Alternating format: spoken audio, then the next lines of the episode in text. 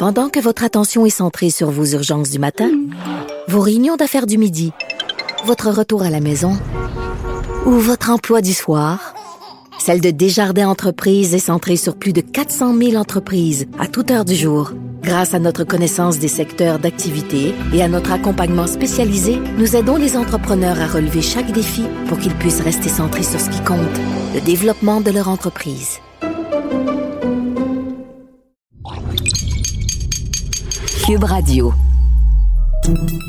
Salut, c'est Charles Dran avec l'équipe dans 5 minutes. On s'intéresse aux sciences, à l'histoire et à l'actualité.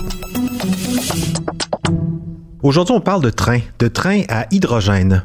On apprenait en avril que 12 trains à hydrogène vont circuler en France à partir de 2023, des trains fabriqués par la compagnie Alstom. Il y en a déjà une cinquantaine en circulation en Europe depuis 2-3 ans, depuis 2018. L'intérêt de cette technologie, il est évidemment écologique. L'hydrogène, c'est le principal élément de l'eau. On en trouve partout. C'est propre et ces trains à hydrogène n'émettent donc aucun gaz à effet de serre en circulant puisqu'ils ne rejettent que de la vapeur d'eau ou de l'eau condensée. Alors comment ça marche, ces trains à hydrogène? Est-ce que c'est une solution vraiment intéressante sur le plan écologique? Et est-ce que ça nous serait utile ici au Québec, où on dispose déjà d'une belle énergie en abondance, l'hydroélectricité? Voici Baptiste Zapirin.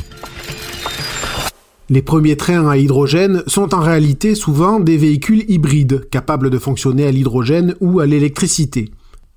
Ce sont en fait des variantes du train 100% hydrogène conçu par Alstom, dont le principe est de convertir l'hydrogène en électricité pour alimenter le train en énergie. Alors ce train, il dispose sur son toit de plusieurs réservoirs de 100 kg d'hydrogène stockés sous forme gazeuse. Cet hydrogène est envoyé dans une pile à combustible où euh, l'hydrogène se mélange à l'oxygène ambiant. Et dans cette pile, on a un catalyseur qui sépare les atomes d'hydrogène, d'un côté des ions de charge positive et de l'autre des électrons de charge négative.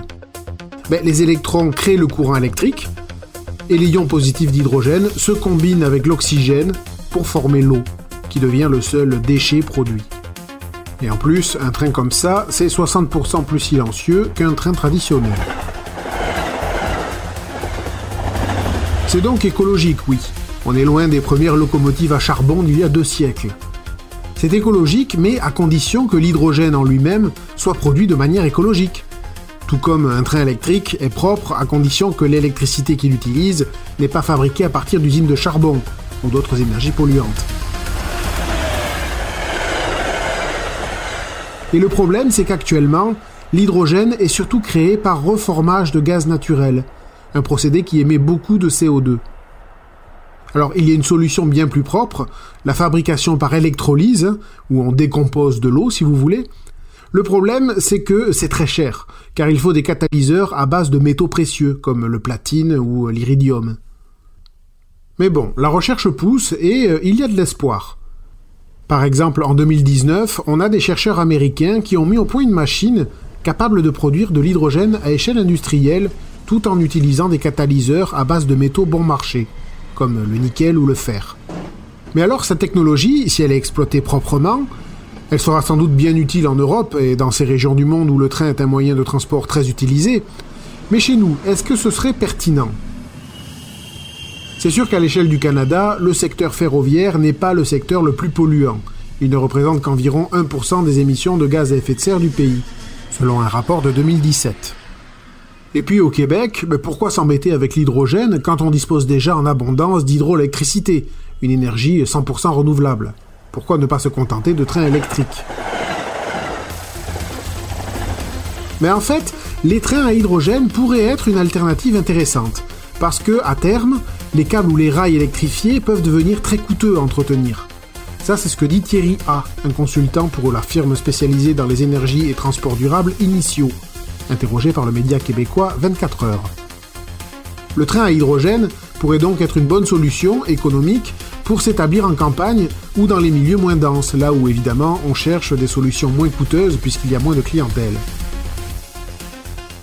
Et puis le Québec est un peu lié à l'histoire du train à hydrogène, puisque le premier essai a été effectué à Val d'Or en 2002, avec une locomotive minière.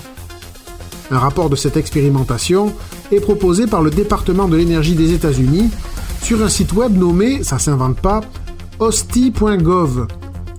OSTI pour Office of Scientific and Technical Information. Alors je sais pas vous, mais moi, j'y vois un signe que la piste mérite au moins d'être étudiée ici.